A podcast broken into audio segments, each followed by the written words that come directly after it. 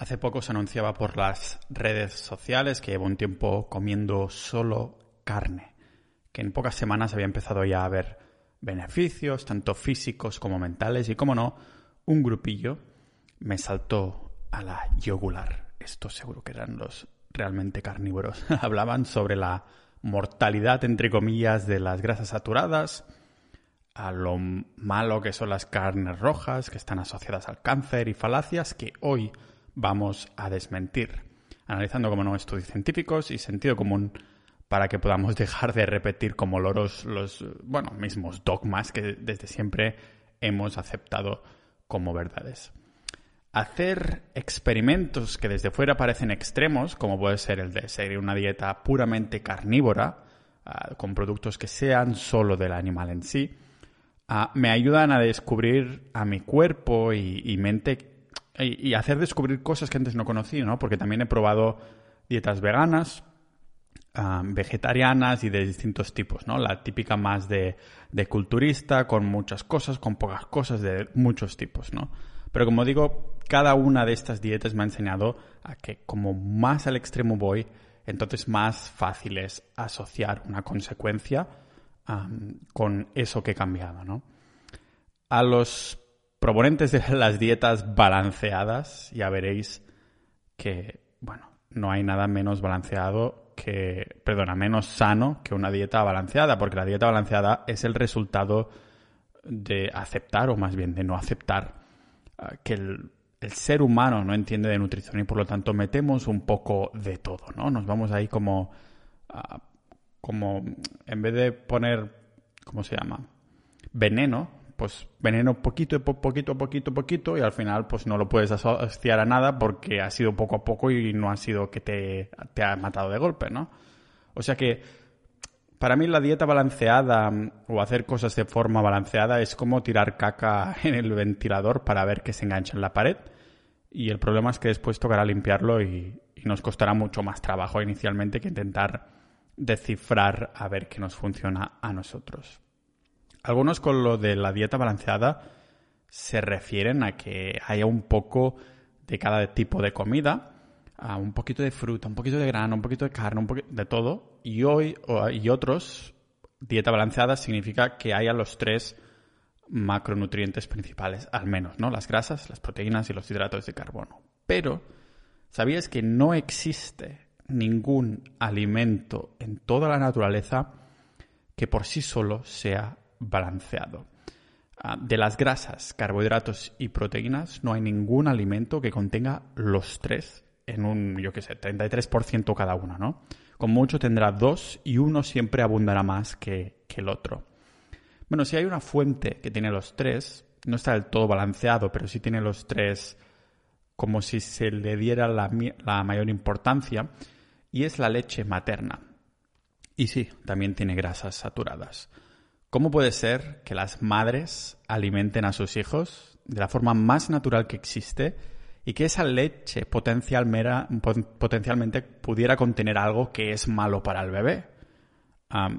esta falta de sentido común ah, la empezamos a ver como dogma ya en general en el año 1977, cuando se publicaron en Estados Unidos unas guías oficiales ah, sobre cómo debería ser el consumo ideal, entre comillas, del, ciudadano medio.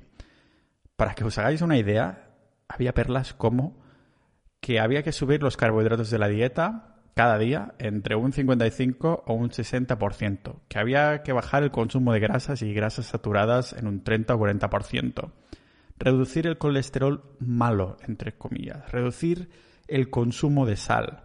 Cuando hay animales que hacen kilómetros caminando en busca de esa roca llena de sal, ¿no? Ah, yo seré la persona número un millón que desmienta todo esto porque ha habido muchas instituciones y, papers que, mm, que han demostrado científicamente que todas esas recomendaciones son basura. Pero de algún modo, la verdad no ha llegado al público. Estas recomendaciones oficiales en Estados Unidos se fueron transmitiendo ahí por todo el mundo como guías a, a seguir.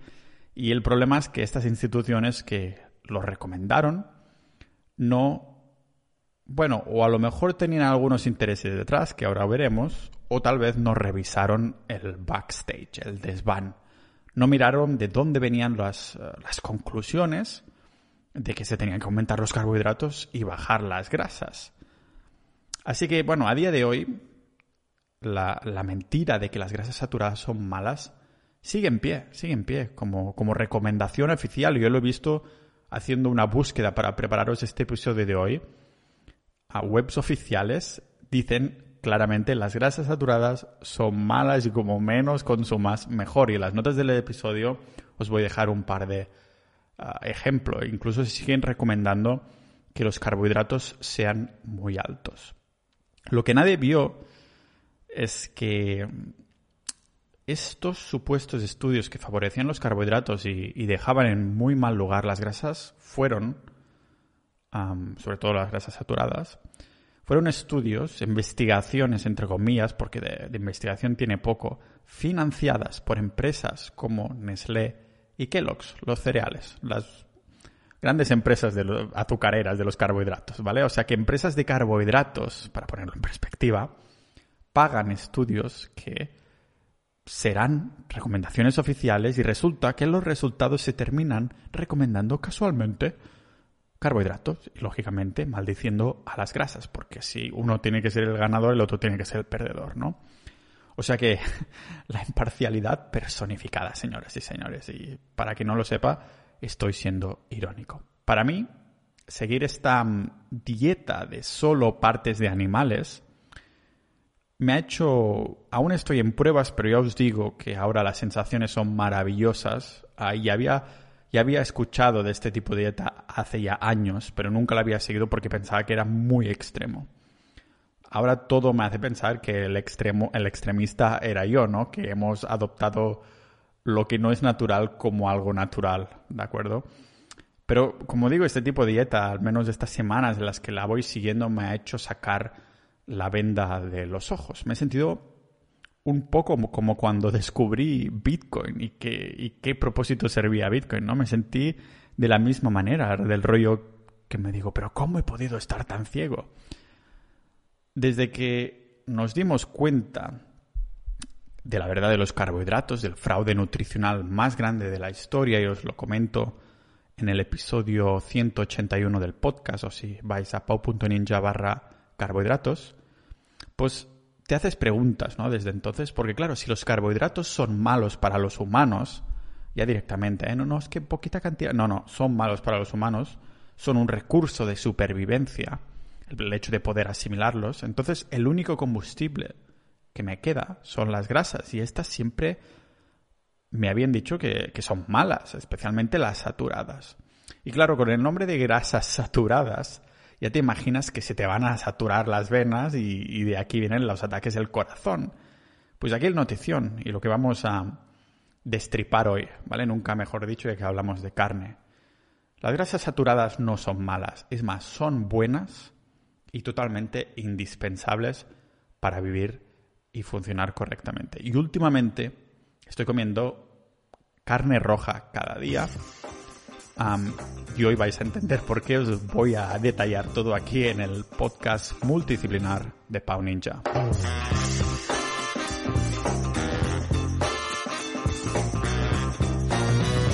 Vaya intro más larguita hoy. Pero antes de empezar y continuar, más bien dicho, porque ha sido bastante larga, quería dar las gracias al patrocinador del episodio de hoy. Y antes de comentar el patrocinador, quería decir que cuando yo primero elijo qué temas quiero tratar, ¿vale? Y después voy a buscar yo potencialmente, los que me contacten ellos, a los patrocinadores, digo, mira, voy a hablar de esto y este es el resultado. Así que si queréis podéis ser ah, patrocinadores. Y lo comento porque el patrocinador de hoy es Carnísima, una empresa de carne. Y dices, claro, vas a hablar de grasas saturadas porque tienes ese patrocinador. No, a ver, primero tengo, hablo de grasas saturadas y después encuentro el patrocinador. Si las grasas saturadas hubieran sido malas, pues hubiera contactado con empresas veganas de suplementación o cosas así para que encajaran ah, con la narrativa, ¿de acuerdo? Así que dar muchísimas las gracias a Carnísima por haber aceptado mi invitación de patrocinar este podcast y que estas horas a las que dedico a investigar pues que se paguen. Y lógicamente vosotros oyentes para estar escuchando esto también vais a tener un cupón de descuento, porque Carnísima hace carnes ecológicas directamente mm, desde que nacen los animales hasta la puerta de tu casa, hasta tu nevera, congelador o paella o barbacoa. Ah, son carnes ecológicas, ¿vale? Imaginaros los animales pastando por la naturaleza, bebiendo de ríos sin contaminación. Y esto, desde que empecé a ver lo importante que era la carne, las grasas saturadas, las carnes rojas, y también que hoy lo vamos a ver, la diferencia de la carne industrial de estas de estos animales que tienen ahí como si fueran cosas, para decirlo así, cambia muchísimo el perfil nutricional de, de la carne ecológica, pero la carne ecológica de verdad, porque sé que para algunos de vosotros que me escucháis y que sois muy avispados, sabéis que a veces se lanza el término ecológico muy por ahí. Pero os invito a ver la web de Carnísima y ver ah, cómo tratan a los animales, cómo pastan y todo mm, lo bien que comen, para decirlo así, ¿vale? Comen como los animales deberían comer, igual que nosotros deberíamos comer carne porque es como hemos estado creados, ¿de acuerdo? No es casualidad que Carnísima, carnísima.com, pues haya tenido este premio BBVA y de los hermanos Roca. Tienen además un proyecto de distribución también por toda Europa que, que están trabajando, así que espero que cuando me vaya a Estonia pueda seguir haciendo mis, mis pedidos. Porque antes había comprado carne ecológica de por aquí, pero no me habían dado la posibilidad de comprar órganos. Pero con carnísima tengo muchas partes más de los animales, que ya sabéis que esto, bueno, si no lo sabéis, lo vamos a ver en los próximos episodios del podcast, pero es fundamental para absorber todo tipo de nutrientes y sobre todo no necesitar ningún tipo de suplementación. Así que para mí me sale más caro mi dieta totalmente carnívora, pero a la vez no gasto nada en suplementación. Algún día tendré que hacer un, Excel. Vais a tener 100, euros gratis de... Perdón, 100 euros gratis. si os gastáis un mínimo de 100 euros, el, envío es gratis para toda la península aquí en España y tenéis un cupón, como no, cupón Pau Ninja, que es un 5% de, de descuento, uno por cliente y eso sí también es limitado. Empieza el lunes 17 de este mes. Cuando estéis escuchando esto, si sois de los que me escucháis pronto, pues es el lunes siguiente, o sea, mañana, en el momento de publicar, desde el día 17 hasta el 13 de junio. Tenemos casi un mes, ¿de acuerdo? Utilizar el cupón PAUNINJA. De todos modos, voy a poner los enlaces en la descripción. Así que muchas gracias, Carnísima, por patrocinar este episodio. Yo soy un cliente contento y lógicamente no me lo, no me lo metería mal cuerpo ni os lo recomendaría en el podcast si no ah, me lo metiera. Así que antes de ver la ciencia más reciente que desmiente todo eso que veíamos antes, es indispensable ah, que entendamos cómo demonios hemos llegado aquí. Porque a primera vista parece que hay varios estudios que vinculan directamente el consumo de carne con menos longevidad o que tachan las grasas saturadas como malas. Pero todos estos estudios son los que conocemos como estudios epidemiológicos, ¿vale? Que, por cierto, es una palabrita que me cuesta muchísimo de decir. Epide, epidemiológicos, ¿vale?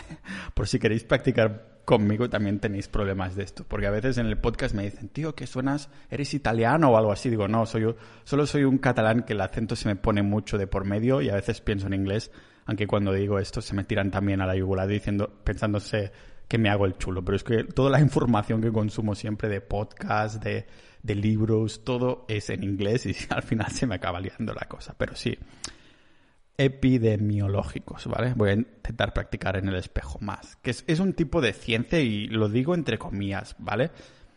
de no mirar con lupa una consecuencia, una causa, tipo, mm, si se come más carne, le sube el colesterol. No, lo que hacen, la epidemiología, hostia, creo que lo he dicho bien, es relacionar cosas que no se han estudiado específicamente. Tipo, ostras, ¿has visto que esta población que consume más carne muere más? Esto debe significar que la carne mata, que de hecho es el revés, lo veremos. Pues esto tal cual es así, no os engaño. Lo ponen escritos en un documento como si fuera una verdad absoluta, cuando en verdad solo han hecho coger información de aquí, eh, coger, información de ahí y relacionarla y sacar una conclusión. No ha sido un estudio en el que se ha centrado y buscado una cosa en concreto, ¿vale? Y este, por desgracia, ha sido el paradigma que hemos estado siguiendo y hay mucha hipocresía en todos los bandos de nutrición. No importa si son veganos o carnívoros, os lo digo en serio, no importa, ¿vale? Siempre dicen que los estudios epidemiológicos son estudios que no cuentan, y estoy de acuerdo, pero después, de vez en cuando, cuando te, te cuelan algún estudio por ahí para llegar a, para si encaja con su narrativa, ¿no? Te dije, oye, que los estudios epidemiológicos no cuentan, estoy totalmente de acuerdo, pero de vez en cuando un estudio dice, pero no dicen que también es epidemiológico. uno de los libros sobre la dieta carnívora que me he leído de Paul Saladino, el doctor Paul Saladino, lo hace un poco. Me gusta bastante cómo lo estructura, está solo en inglés el, libro, pero de vez en cuando hace referencia a algunos para, para excusarse, ¿no? Y digo, pero no habías dicho que los estudios epidemiológicos, pero en fin. Mi ejemplo favorito, eso sí, que refleja la información fraudulenta que publican los estudios Ah, epidemiológicos es el caso, el caso de, atención, Nicolas Cage, el actor. ¿Qué pasa? ¿Que al bueno de Nicolas Cage le gustan mucho las grasas saturadas o estudios científicos? Pues no, podría ser. Pero para que veamos el poder de relacionar datos sin que se estudien las causas, ¿vale? Y es que salía una noticia hace un tiempo que decía tal cual, mirar pelis de Nicolas Cage sube el riesgo de que te puedas morir ahogado en una piscina. y el artículo del país era una burla a este tipo de, ciencia, entre comillas, de estadísticas, en el que realmente se había podido ligar el número de muertes con las películas que sale Nicolas Cage. Yo había habido otro también que la bajada del consumo de margarina ah, crea divorcios. O sea, como menos margarina se consuma, más divorcios hay. O sea, lo puede relacionar todo, ¿vale? Nuestro sentido común inmediatamente se activa y sabemos que son tonterías. Ah, pero claro, cuando juntamos cosas que suenan más auténticas o relacionadas, no suenan tan locura, nos lo tragamos. Esto es lo que hemos hecho con los datos oficiales que siempre nos han dicho que los carbohidratos son buenas y las grasas malas. ¿Os imagináis que esta institución sale un día, el Ministerio de Salud, por ejemplo, de España, sale un día a disculparse públicamente? Yo tampoco, porque el discurso tendría que ser algo del rollo. ¿Sabéis todas esas décadas en las que os hemos estado recomendando muchos hidratos y pocas grasas? Bueno, pues era al revés. Perdón por mataros, perdón por esas muertes. No sé, tal vez todos esos estudios fueron publicados un 28 de diciembre y es la inocentada más larga de la historia. Pero con este tipo de ciencia se puede jugar tanto a favor como en contra de cualquier cosa, porque hay tantas estadísticas en el mundo que todo se puede relacionar. Un ejemplo, pues muy fácil, para demostrarlo de las grasas saturadas antes de entrar más en ello y ser más específicos, ¿vale? Yo puedo hacer una, referencia a un estudio también epidemiológico que se publicaba en 1966 en el que se analizaba casi un millón de indios que trabajaban en los ferrocarriles, ¿vale? La India es enorme, o sea que hay mucha variación en sus dietas y también por eso necesitan tantos trabajadores en ferrocarriles, porque es muy grande y hay que conectarla, ¿vale? Por ejemplo, en el tema de las dietas en India, ¿vale? En el norte tienden a consumir 19 veces más grasa que en, su mayoría que en el resto de India, incluso de saturadas y de fuentes de animales, lógicamente. En cambio, en el sur obtienen sus grasas de aceites y vegetales. Pues estas personas del sur, con, sus aceites y, vegetales, eran siete veces más propensas a morir de enfermedades que las del norte con su consumo de grasas saturadas más elevadas de, productos animales. ¿Lo veis? Eh, que con estudios epidemiológicos podemos contradecir lo que nos dé la gana. Ahora bien, para empezar con el, con el juego de la cuestión, también podemos ir a ciencia más concluyente con pruebas controladas aleatorias, lo que en inglés dicen randomized control trials. Os mola mi acento americano, ¿eh? Aquí es cuando empiezan a salir conclusiones de verdad por lo que os decía, ¿no? De que sí que buscan algo específico y controlan el máximo número de variables posible y que no se pueda comprometer la muestra, los sujetos, ¿vale?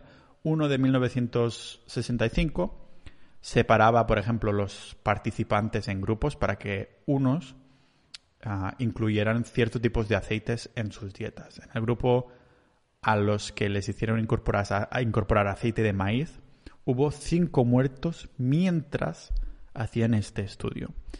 Y fijaros que ni siquiera hemos llegado a, estudios de la actualidad, ¿vale? La ciencia ya miraba la salud de las grasas mucho antes de que Estados Unidos ah, extendiera esta, esta falsa creencia, esta falacia en 1977 que comentábamos al principio. Otro, por ejemplo, que se hizo en Australia unos años antes, analizaba ataques al corazón y separaron por grupos a hombres que ya los habían sufrido y les dijeron que pues reemplazaran parte de sus grasas saturadas animales en sus dietas por grasas vegetales.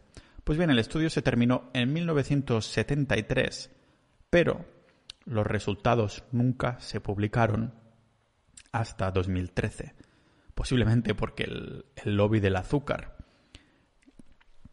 ya estaba en marcha cuando se terminó este azúcar y por eso no se este, este estudio y por eso no se publicó. Una pequeña pausa de agua. Mm.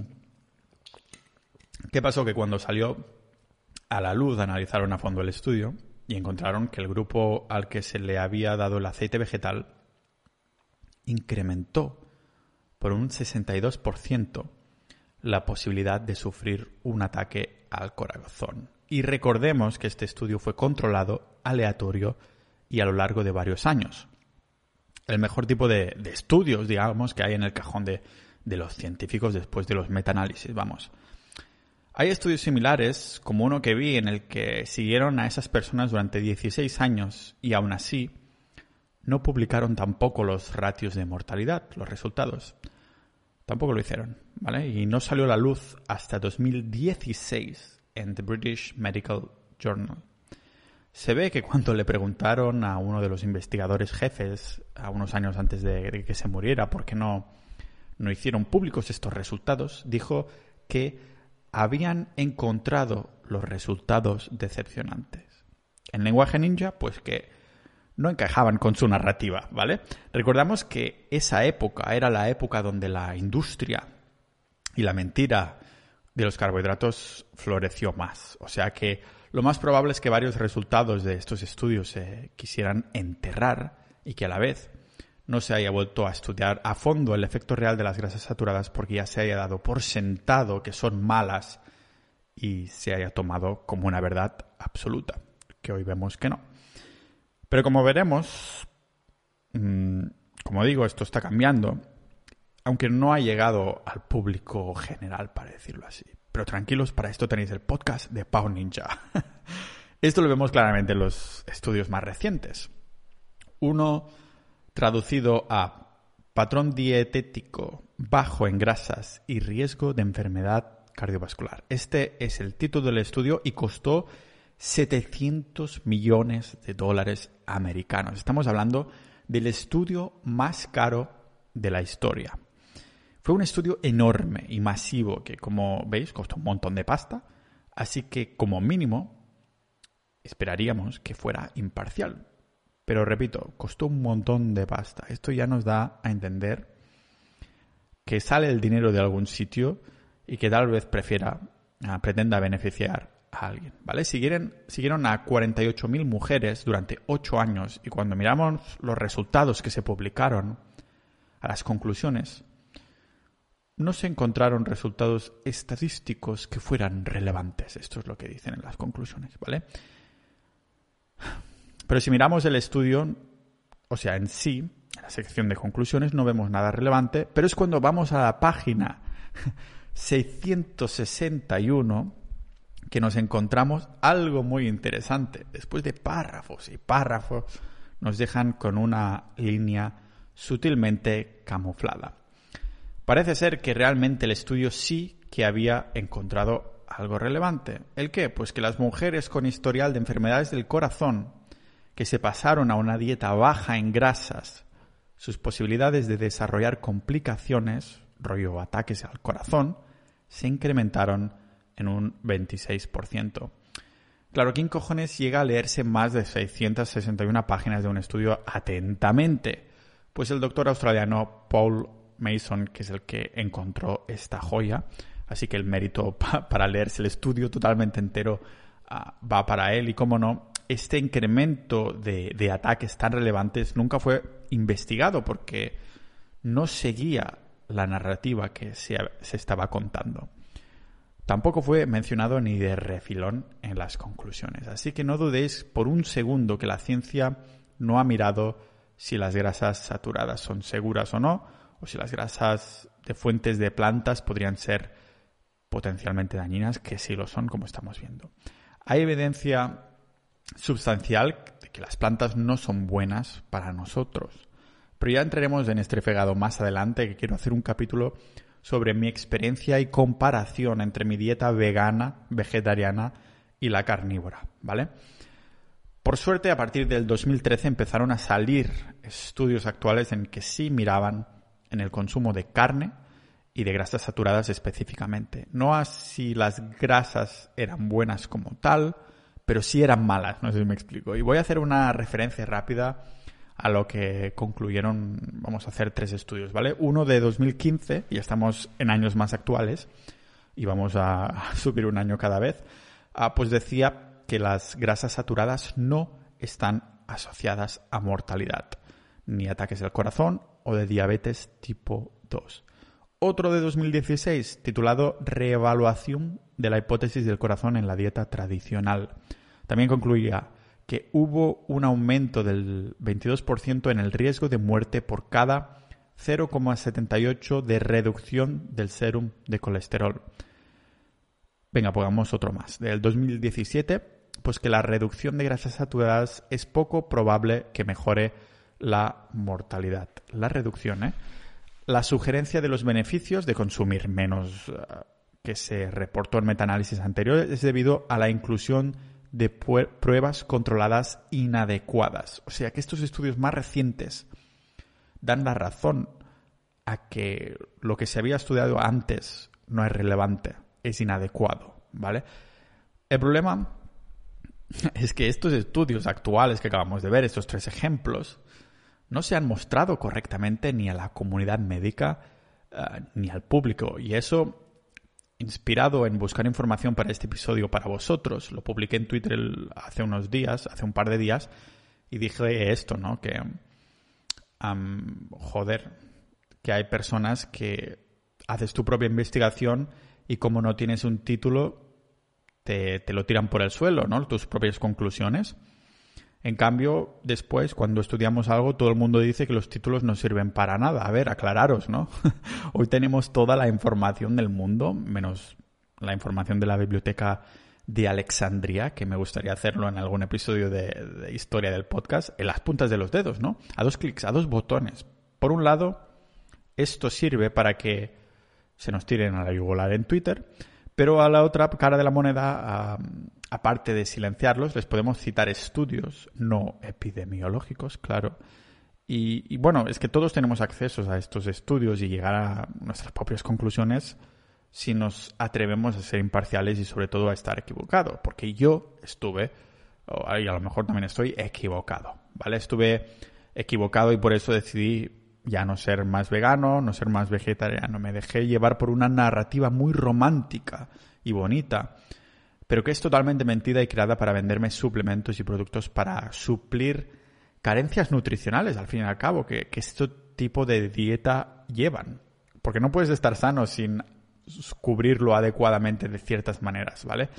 Y me reitero a, lo que acabo de decir incluso en la ética de los animales y medio ambiente, al que ya entro de pies y, cabeza cuando os explicaré esta experiencia de, la dieta de vegano y carnívoro. Quiero entrar también en el tema de la ética y el medio ambiente, así que suscribiros al podcast si aún no lo estáis. Si habéis escuchado hasta aquí, espero que sí lo estéis.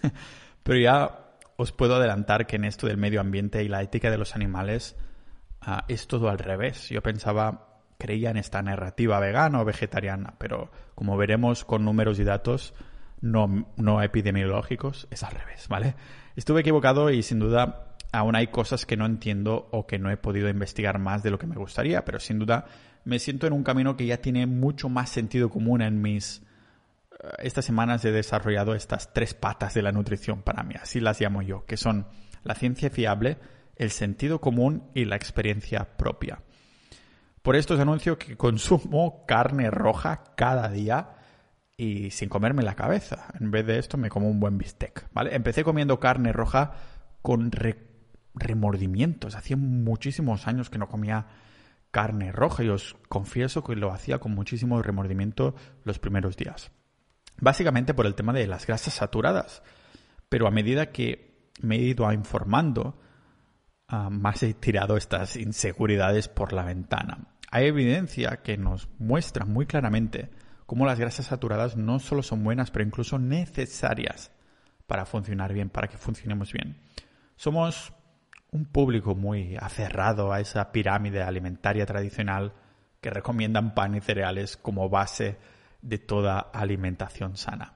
Es tan fácil como salir un día a la calle a las 7 o 8 de la mañana y veréis estas generaciones tal vez un poco más mayores que han ido a buscar el pan bien calentito, ¿vale?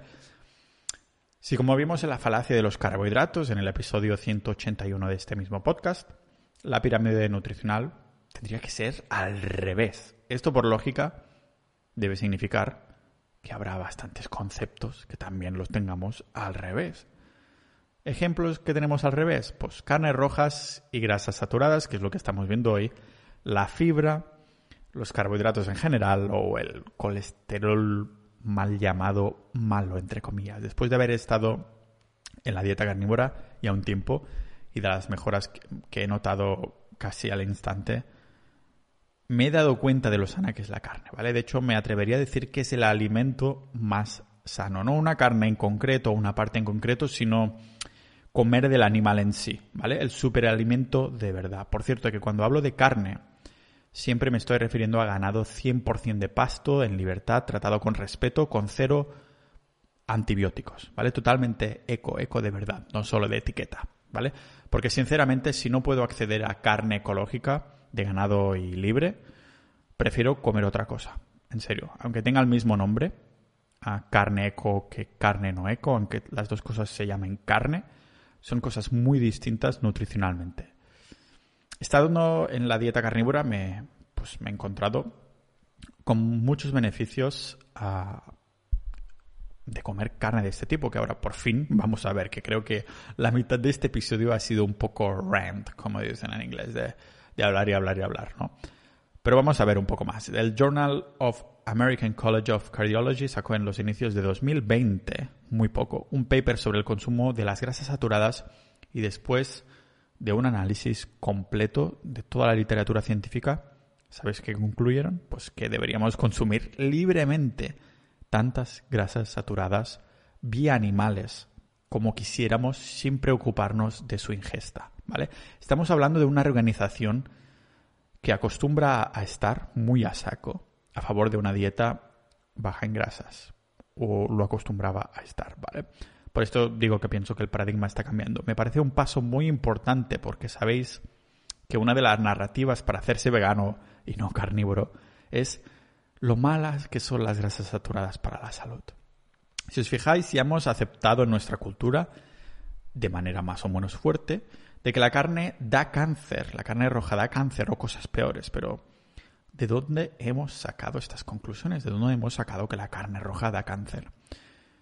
Lo habéis adivinado, ¿vale? De estudios epidemiológicos. Y recordamos que correlación no significa causalidad. Es por esto que si nos da la gana podemos coger nosotros también algunos estudios epidemiológicos que digan lo contrario, que vayan en la otra dirección como hicimos en ese ejemplo del estudio de la India que hemos visto antes, ¿vale? Por ejemplo, un estudio de la Universidad de Oxford concluyó que los, las posibilidades de los vegetarianos de contraer cáncer colorectales se incrementó en un 38% comparando los sujetos que sí comían carne. ¿Veis? Los estudios epidemiológicos son como un videojuego de crea tu propia aventura, elige tu propia aventura y sin duda da para titulares chocantes.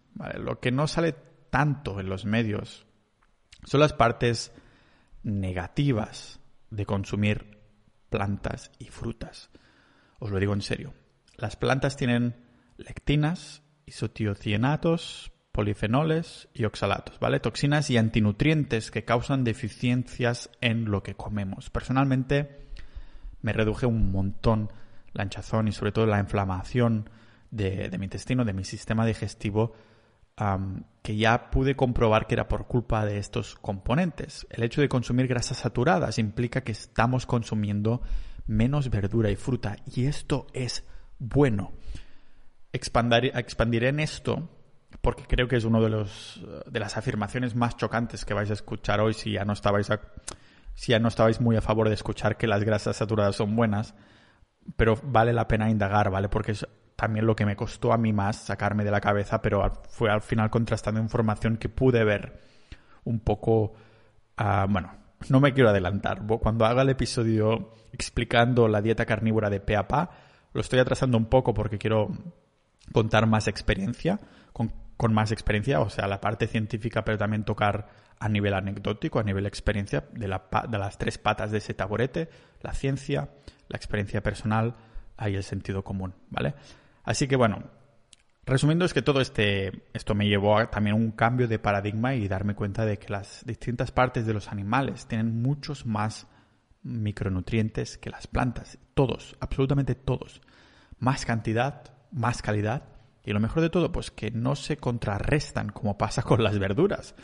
Con contrarrestar me refiero a que si comes, por ejemplo, mucho zinc a través de unas ostras o alguna planta o alguna legumbre, pues si tomas esto, mm, por ejemplo, creo que eran las judías negras que pueden inhibir hasta un 50% la absorción de zinc. O sea, combinas ostras con judías negras, ¡pum! 50% de zinc absorbido menos. Y de hecho, si los combinas con tortillas de, maíz, la absorción es de un 0%. En cambio, en los animales obtenemos absolutamente todos los nutrientes que necesitamos sin que se contrarresten, sin que nos conven, ¿vale? Es importante remarcar que no, solo se trataría de comer un chuletón, como digo, pero distintas partes de, la vaca en este caso y también distintos animales. Huesos, hígado, corazón, riñón, testículos, si sois muy, muy hardcore. Así podéis decir que estáis comiendo huevos, aunque no los comáis. No, en teoría en la dieta carnívora sí se aceptan huevos, pero depende de, de cómo de estricto sea. A mí me ha, ido, me ha sido más beneficioso sacarme los huevos, seguramente porque lleva mucho tiempo comiendo muchos y había mucha acumulación de lectinas y reacciones. Pero ya me entendéis. Cuando se come una dieta completa de carne, realmente completa, con estas partes que acabamos de ver, con todas esas partes obtienen ahí los minerales y vitaminas y sobre todo se absorben bien. A toda esa lista de vitaminas también incluyo la temida vitamina C, que la gente se piensa que no hay vitamina C en los animales y es una mentira como una caca, como una caca de la vaca. Voy a tocar también en el fondo el tema de la vitamina C en la carne porque tiene tela más adelante. Pero claro, aquí dios muy, muy bien, Pau, estás echando pelotas fuera porque aún no, no has hablado del colesterol. No sube el colesterol malo, el LDL si comemos grasas saturadas, ¿qué, ¿qué pasa? Pues la respuesta es que sí. Sí que subimos el colesterol malo, entre comillas, LDL. Parece que en eso no nos engañaron, pero sí que nos engañaron en la narrativa. ¿Por qué? Pues porque comer carne roja y grasas saturadas, claro, sí nos subirá el colesterol LDL, el malo, pero resulta que el colesterol LDL no es malo, ¿vale? De hecho, más colesterol LDL se ha asociado a más longevidad, a vivir más años recientemente, ¿vale? Eso lo podemos confirmar uh, si lo giramos un poco, porque nuevos estudios miraron a casi 70.000 ancianos y demostraron que no hay una relación de mortalidad y colesterol malo también. Aparte de eso, hubo un estudio reciente del 2016 que además es un systematic review mirando a 19 estudios independientes a la que también miraron la mortalidad y los niveles de LDL. La conclusión fue la misma. El 92% de total de participantes encontraron una, una, relación inversamente proporcional al colesterol malo. En otras palabras, para ser más claro y no perdernos en lenguaje técnico, encontraron que como más alto fueran tus niveles de colesterol, más probabilidades de que vivieras más tiempo. Y de nuevo, esto no son, no son estudios epidemiológicos, son análisis sistemáticos. ¿Significa esto que ver subir el colesterol mal llamado malo es algo malo? no necesariamente en sí mismo, incluso es bueno como podríamos ver, pero se tendrían que mirar otros factores que, que darían una visión más clara de su riesgo de enfermedad cardiovascular, pero en sí mismo el colesterol malo no es malo, ¿vale? Y creo que aún no lo he hecho en este episodio, pero tengo que decir, no soy doctor, no soy médico, solo me apasiona buscar información y escribir, grabarlo y ya está, ¿vale? Si tienes dudas o tienes alguna, yo qué sé, háblalo con tu doctor, con tu nutricionista titulado, con tu dietista. A mí solo me gusta la divulgación, ¿vale? Eso lo digo por, por curarme un poco en salud, ¿vale? Nunca mejor dicho. Pero sí que puedo decir que por lo que he investigado necesitamos colesterol para vivir, porque forma parte del 30% de la membrana de, de, nuestras células y si no tenemos colesterol nos morimos. Es tan esencial que incluso alrededor del 75% del colesterol que necesitamos es creado por nuestro propio cuerpo. Lo necesitamos para las hormonas, para formar las bases de vitamina D. Um, es totalmente esencial. Vamos. Otra de las cosas que es esencial, a las que apoyan las grasas saturadas, es el omega 3, que muchos piensan que solo se encuentra en el pescado o en los suplementos. No tenía intención de hablar de suplementos, pero quiero decir que justo paseando hoy siempre escucho podcasts de doctores y cosas así, y nuevos estudios dicen que todos los suplementos de aceite de pescado son una mierda, porque ya se han oxidado estos omega 3, ¿vale? pero bueno, a lo mejor entrarán algún día y lo veremos, pero ya os puedo decir que suplementos, mierda. A mí me encanta el, pescado por su calidad nutricional, pero cada vez se hace más difícil diferenciar el pescado que, ha crecido en aguas que no están llenas de plástico y de mierda o en piscifactorías ecológicas donde han tenido espacio y se, han alimentado bien. No es sabido por todo el mundo, pero el omega 3 se, también se puede obtener en abundancia en los animales de granja, aunque aquí será totalmente determinante la vida que han, que han tenido estos animales, ¿vale? Por eso eh, busqué un patrocinador como Carnísima, en el que, bueno, eso, porque se alineara precisamente con esto que os quería comentar y porque yo soy cliente suyo, ¿vale?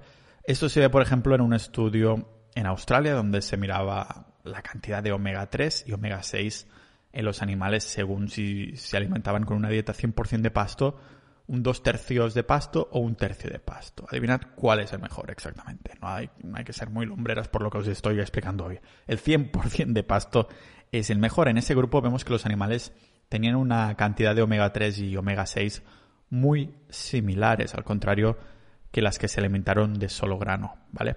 Ahí el omega 3, ah, perdón, el omega 6 se disparaba y como el omega 3 y omega 6 compiten por los mismos transportadores en el cuerpo, aún se reduce más la, la habilidad de nuestro cuerpo de usar omega 3, encima de que tenemos menos cantidad inicial, ¿vale? Y esto no se termina aquí, porque también miraron la cantidad de omega 3 disponible a medida que se, le, se les cambiaba la dieta a las vacas y se les empezaba a alimentar exclusivamente de grano. Y lo hicieron, lo hicieron paulatinamente, ¿vale? Ah, como por desgracia eso de la mayoría de carne que compramos del supermercado, bueno, yo no compro carne del supermercado, pero la, gras, la carne del supermercado es todo grano, ¿vale? Que encontraron pues que al cabo de 196 días de alimentar solo grano, a estas, de, de ir aumentando la cantidad de grano, la cantidad de omega 3 en la carne había pasado a ser cero. En otras palabras, si hay omega 3 de calidad en la carne, o sea, si hay omega 3 de calidad en la carne es porque es carne de pasto, si no, no hay, ¿vale? Pero no nos engañemos con el pescado, porque un estudio que vi como, como los salmones de piscifactoría tienen un 70% menos de omega 3 que los salvajes. Seguramente lógico, pues por el, por el hecho de haber sido alimentados con mierda al igual que estas vacas del estudio anterior. Hay que alimentar a cada animal con lo que la naturaleza ha diseñado que se alimente. Los humanos con carne, el pescado con lo que sea que se alimente y las vacas con pasto, no con grano. Tal vez lo ideal, si tiramos por la vida del pescado, sería pescado de piscifactoría para evitar el plástico del océano, pero que se haya alimentado rollo eco. Ayer me metí un par de salmones ecológicos buenísimos, ¿vale? Para los que saben inglés y a la vez les mola la nutrición a nivel más técnico, os dejaré el vídeo de un seminario del doctor ah, Paul en las notas del episodio Recordad que ahí las notas del episodio también tenéis los enlaces a todos los estudios a los que hago referencia algunas gráficas que, pueden ser chulas de mirar, como cuando he hablado estas estadísticas de omega 3 y omega 6, ¿vale? Pero en eso, en ese seminario del Dr. Paul explicaba un poco el tema de las grasas saturadas como buenas, el tema de los omegas y demás, y me pareció súper interesante, bastante intenso, la verdad. pero bueno, hemos visto como tener más colesterol malo significa vivir más. Irónicamente, a lo mejor tendríamos que dejar de llamarlo malo.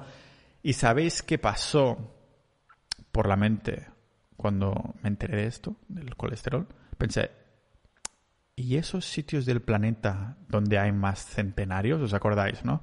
Más de uno tiene en mente que el consumo de carne está ligado a vivir menos, a menos años, a menos longevidad. Y claro, es inevitable pensar en las famosas blue zones, las zonas azules, que son esos lugares del planeta en los que hay el mayor número de personas que viven más de 100 años por habitante.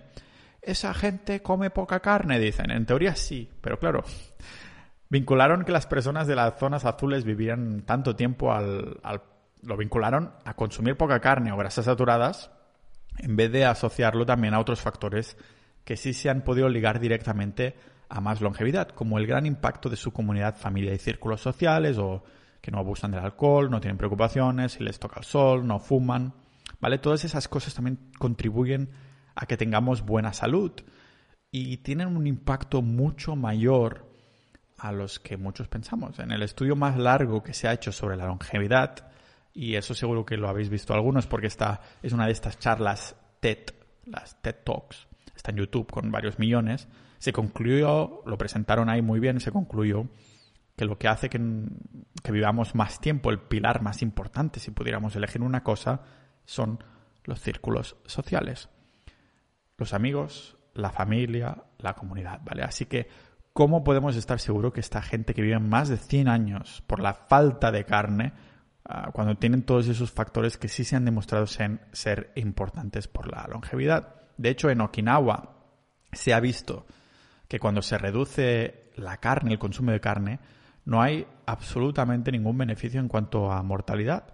Y es que las zonas azules, aunque se vendan muy bien, son en base a estos tipos de estudios epidemiológicos y además se dejaron atrás a otras comunidades que sí viven más de 100 años consumiendo mucha carne o incluso el ciudadano medio, ¿vale? Un claro ejemplo es Hong Kong. Los habitantes de Hong Kong tienen una esperanza de vida de 85 años, la más alta del mundo. ¿Y sabéis qué? Hong Kong es el país del mundo donde se consume más carne del mundo. No solo esto, pero también es donde gastan menos dinero en asistencia sanitaria, es decir, están más sanos. ¿Asociaremos esta esperanza de vida y buena salud a la carne y a las grasas saturadas de la, gente de Hong Kong? No vamos a ser hipócritas, pero con esto podemos ver que las zonas azules de los centenarios y los estudios epidemiológicos hay que cogerlos con pinzas, porque esto es lo que hicieron ellos, seleccionar algunos países que cumplían con esta narrativa. Os digo que después de haber estado con dietas veganas, vegetarianas, de culturismo, carnívora, he tenido que ir suplementándome al milímetro para no tener deficiencias. En cambio, con la dieta carnívora he necesitado cero suplementación. Lo siento para las marcas de nutrición deportiva a las que siempre compraba, pero la cosa es así, es tal cual, ¿vale? Por esto comer grasas saturadas tiene todo el sentido del mundo. Una dieta carnívora basada en comer solo carne es la que está alineada con la manera en cómo se comían nuestros ancestros. Y aquí, este episodio, vengo a hablar de las grasas saturadas y por qué es mentira que sean malas, que en verdad son buenas. Pero no quiero empujar la dieta carnívora a nadie, solo quiero decir consumid, bueno, no, que esto suena a recomendación oficial, perdón. Lo que le diría a la gente de mi casa, bueno, no, eso también puede ser una recomendación.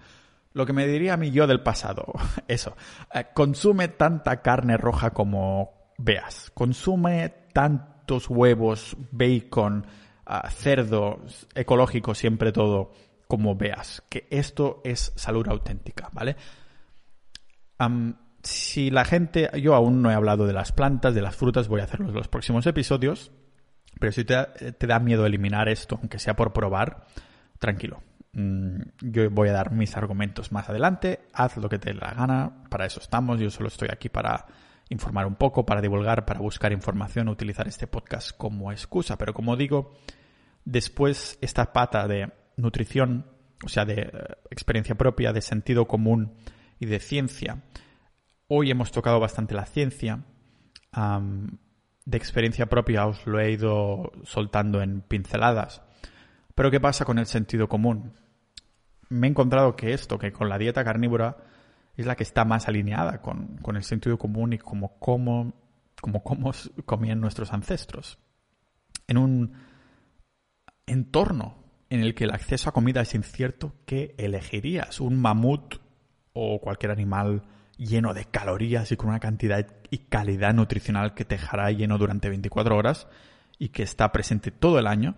¿O acaso elegiríamos pequeños frutos y trozos de vegetales o frutas con antinutrientes y toxinas que seguramente se te pondrán mal en el estómago o que te, te dejarán con hambre al cabo de una hora y que además son escasos la mayoría mm, del año? Los cazadores recolectores seguramente se colgaron el título de recolectores en épocas muy concretas, ¿vale? Tal vez cuando en la primavera se encontraban con un árbol lleno de fruta, la tribu pues se llenaba los morros, o tal vez no, porque las frutas de ahora poco tienen que ver con las de nuestros antepasados. Y hablaré de por qué la fructosa es fructosa y no glucosa, que la naturaleza tiene truco, ah, porque además las hemos ido modificando genéticamente para que sean cada vez más dulces y poco saciantes, para que podamos comprar más y más y más y más. Entonces, ¿qué? De bote pronto, hace 10.000 años, cuando casualmente descubrimos la agricultura, fue ahí entonces que la naturaleza decidió que el micronutriente principal que nos serviría para combustible de pronto ya no serviría. Es decir, fue ahí que la naturaleza dijo, ¿sabes qué? Ya que habéis descubierto la, descubierto la agricultura, ahora vuestro micronutriente principal serán los carbohidratos. las carnes rojas y las grasas saturadas han sido el combustible que ha hecho prosperar el ser humano desde hace un 1,5 millones de años. Hoy hemos visto los estudios que daban soporte a que todo esto sigue siendo así. Y de hecho, ya lo comenté anteriormente, pero la capacidad cerebral del ser humano fue desde entonces incrementándose, incrementándose, incrementándose. descubrimos el fuego y se multiplicó aún más la cantidad de centímetros cúbicos de nuestro cerebro. Fue a partir de la agricultura que, nos que tenemos menos centímetros cúbicos. Creo que llegamos a los 1500 centímetros cúbicos y después de descubrir la agricultura, ahora estamos a 1350 o algo así. Casualidad, I think not, pero podría citar a estudios epidemiológicos, no lo voy a hacer. De momento estoy hablando ahora de sentido común. Pero utilizando este sentido común y sabiendo el tiempo que se toma la naturaleza para hacer cambios evolutivos, sería muy extraño pensar que en 10.000 años de pronto, después de un millón y pico de años evolucionando, de pronto las grasas saturadas son malas para nuestro cuerpo.